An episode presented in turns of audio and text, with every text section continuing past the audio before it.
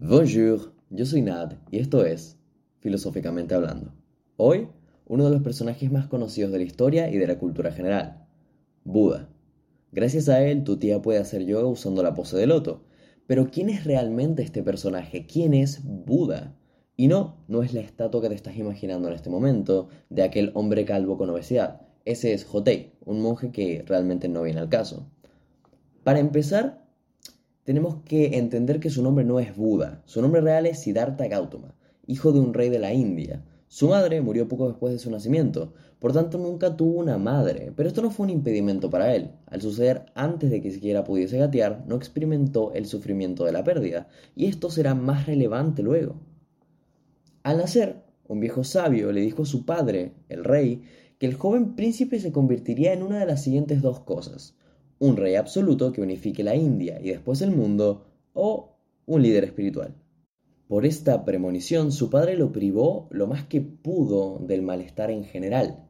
Siddhartha obtenía lo que quería cuando lo quería de la forma en que lo deseaba, esto siendo no solo una consecuencia de ser un príncipe, pero también de que su padre quería evitar que se convirtiera en un estúpido líder espiritual, a su vista.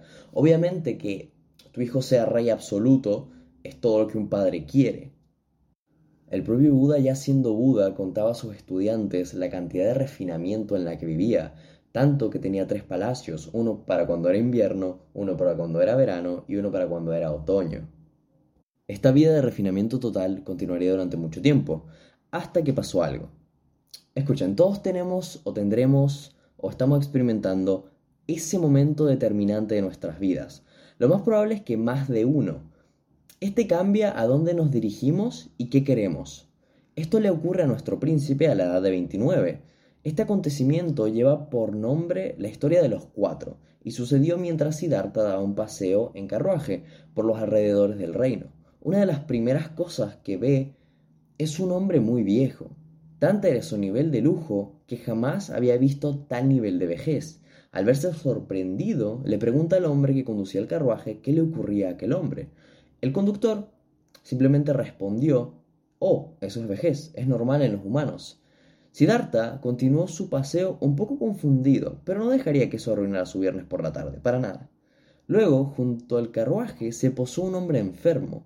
Siddhartha de nuevo preguntó al conductor y éste respondió que eso es normal en todos los humanos, sin importar quién sea, reyes o vagabundos, todos eventualmente nos enfermaremos. Esto cambió el ánimo del príncipe, sumiéndose en una profunda tristeza. Siguiendo su viaje, se chocaron con un cuerpo muerto, y ahí es cuando me pregunto qué clase de camino eligió el conductor. Este último avistamiento produjo en el príncipe una afirmación, una cosa fundamental. El estado natural de la vida es sufrimiento y la muerte.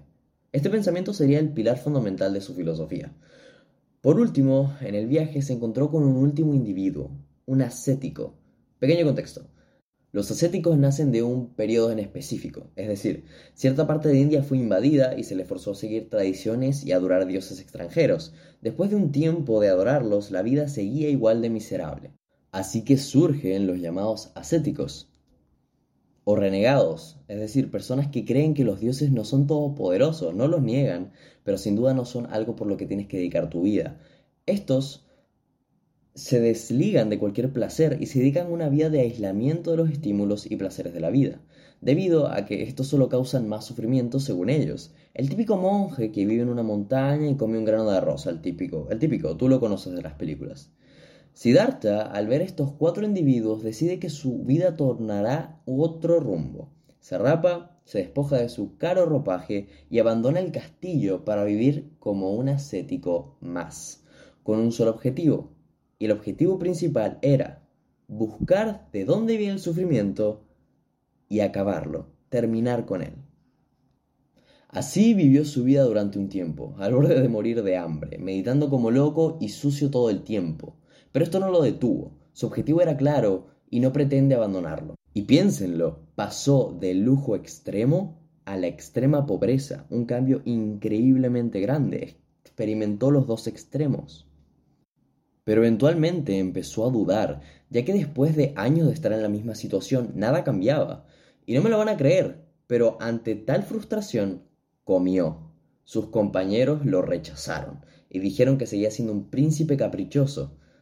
Paréntesis, todos estaban muriendo de hambre, así que, ok, caprichoso no creo. Siddhartha construiría un pensamiento a partir de esta experiencia, el que llamaría el camino intermedio. Este cuenta que los seres humanos tenemos una serie de necesidades básicas que deben ser saciadas, obviamente, y todo a partir de ahí no es más que un lujo del que nacen necesidades creadas por el ego. Una vez creado lo que parecía por lo menos una pista para encontrar lo que buscaba, se centró cerca del tronco de un árbol y prometió que no se movería de ahí hasta que alcanzara el conocimiento que buscaba. Se dice, ok, se dice, que en el tiempo que pasó al lado de ese árbol, vio vidas pasadas, formó las ideas de las que hablaremos más tarde y que en definitiva alcanzó el nirvana. No la banda, Nirvana es el estado de liberación tanto del sufrimiento como el ciclo de reencarnaciones, es decir, es alcanzar tal nivel de iluminación que tu vida se despoja de su carácter mundano. Y esto es bastante importante ya que los ascéticos tenían esta pelea interna de las reencarnaciones, es decir, en India estaba súper presente esa idea de que el ciclo de reencarnaciones continuaba y continuaba, y el problema era de que si la vida era puro sufrimiento, entonces reencarnar simplemente era un ciclo de dolor, por eso se buscaba tan desesperadamente el nirvana, escapar de ese ciclo y encontrar la paz absoluta. Después de un tiempo, Siddhartha se levantó, se alejó del árbol y la gente lo empezó a llamar Buda, que significa aquel que despertó. Porque al alcanzar la nirvana, al alcanzar la máxima de sus pensamientos, antes de los 40 ya había encontrado lo que buscaba y ahora le tocaba esparcirlo por el mundo, enseñar al mundo lo que aprendió. Estas enseñanzas se repartirían por el mundo por muchas diferentes corrientes budistas, porque hay varias. Y no se ponen muy de acuerdo en algunas cosas, en otras sí, pero en una de las cosas en las que concuerdan son las cuatro verdades nobles. Y su máxima, sobre todo en la cosa que todo el mundo concuerda, es la causa del sufrimiento es que deseamos más de lo que necesitamos. Y esto es algo que para nuestra vida contemporánea es muy importante entender. Para entender mejor esto, hablemos de las cuatro verdades nobles, que constan de 1. La naturaleza del sufrimiento, 2. La causa del sufrimiento, 3. Cómo eliminar el sufrimiento y 4. El camino para destruirlo.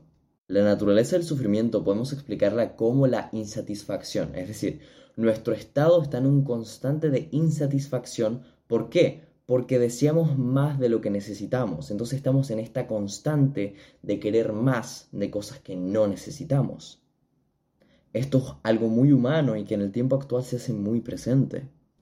Ahora dos, la causa del sufrimiento. Bueno, podremos esto en tres partes lo podemos poner. El deseo, es decir, que muchas veces pensamos que un deseo particular nos hará inmediatamente feliz. Eh, pongamos el ejemplo de la persona que siempre compra, ropa o que se compra maquillaje, por ejemplo. Una persona que hace esto constantemente a, los, a la semana o a las dos semanas ya se aburre de las cosas que compró y va a buscar más, porque asocia comprar algo material con la felicidad. Pasa lo mismo con alguien que se compra un automóvil. Después de un tiempo de estar con este automóvil ya no te emociona porque ahora es simplemente tu automóvil el deseo no está constantemente garantizando la felicidad y eso es algo que mucha gente tiene que entender. No por comprarte el último iPhone vas a vaciar todo el dolor que tienes guardado. La siguiente podríamos decir que es la intolerancia, es aquellas personas que siempre ven una línea muy larga y dicen, oh, si solamente todas estas personas desaparecieran y yo pudiese llegar a donde tengo que llegar, oh, todo es culpa del mundo, etc. Eso se explica más o menos solo de qué tipo de persona estamos hablando, pero estas dos, tanto la del deseo como la intolerancia, se pueden meter dentro de un caparazón, que es la ignorancia, y la tercera y la más importante de la causa del sufrimiento. La falta del conocimiento mismo causa este dolor constante, esta insatisfacción de la vida, porque precisamente el hecho de que no entendamos bien qué está pasando hace que nos enojemos. Por ejemplo, comprender este hecho que acabo de nombrar antes, el hecho de que el deseo es una ilusión de lo que crees que te hará feliz, pero realmente no lo hará, esto hace que la próxima vez, en vez de comprarte el nuevo celular, te repienses esa idea y hagas algo diferente. Quizás, no, probablemente no, ¿no? Pero bueno, quizás.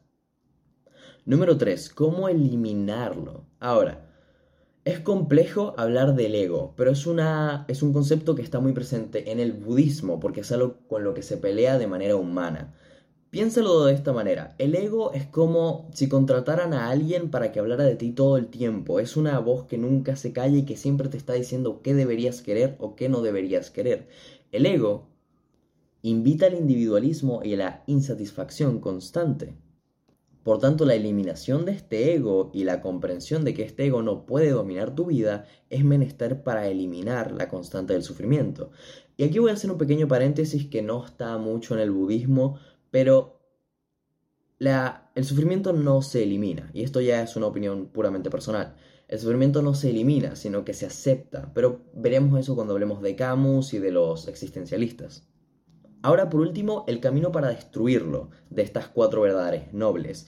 Podríamos separarlo en tres categorías, eh, moralidad, meditación y sabiduría, y pese a que sería muy interesante hablar de ello, es aburrido para ustedes, así que centrémonos en la segunda, la categoría de la meditación. ¿Por qué? La meditación es menester para tener una buena vida. Con la metáfora que dije antes, este ego es como si tuvieses una persona siempre a tu lado hablando, constantemente, todo el tiempo de ti. Esta voz interna, sumada a la época contemporánea en la que vivimos, con tantas otras voces de tantas otras personas, hace necesario un momento de descanso mental, uno donde tu mente se silencie por un momento, durante un instante, y admires el momento presente. Y esto lo sé, suena muy hippie. Es verdaderamente importante eh, para las personas que quieren vivir mejor. Es meditar. Y realmente un buen tip para aquellas personas que viven más en lo que hicieron o en lo que harán o en lo que pueden hacer que en lo que están haciendo ahora, en este momento. Y la meditación puede brindarte ayuda en ese sentido. No es necesario ser hippie para ello, es una tradición oriental mucho más vieja de lo que te puedes imaginar, mucho más vieja de los conceptos que puedes siquiera pensar.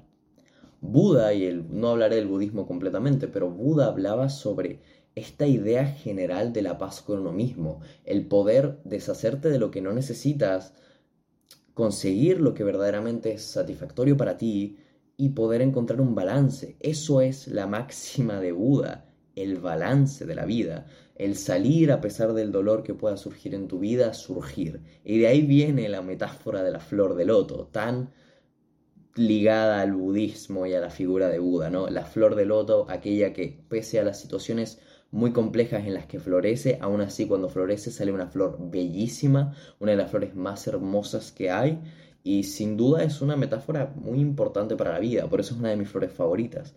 El hecho de que el loto sea tan importante para el budismo requiere esta misma de que la vida es sufrimiento, pero pese a ello podemos encontrar una manera de superarlo, una manera de encontrar el balance de nuestras vidas, de entender que hay cosas que no necesitamos, hay cosas que sí necesitamos y centrarnos en las que necesitamos, florecer en ellas y mejorar. No digo que de vez en cuando te compres aquí o aquello o ello, pero recuerda siempre que hay mucha gente que tiene más de lo que puede disfrutar trata nunca de convertirte en esa persona. Pese a que muy resumido, esto básicamente sería un poco de la historia de Buda, un poquito de su filosofía, es mucho más amplio y el budismo tiene mucho, mucho, mucho, mucho terreno, pero me parece una buena introducción. Recuerden, estos son introducciones, cosas muy resumidas para que ustedes después decidan investigar más y si por si acaso quieren más información, simplemente me lo piden y es un capítulo de 40 minutos. Pero bueno, eso fue todo por hoy. Adiós. Por cierto, el próximo capítulo va a ser sobre griegos otra vez, así que estén atentos para eso.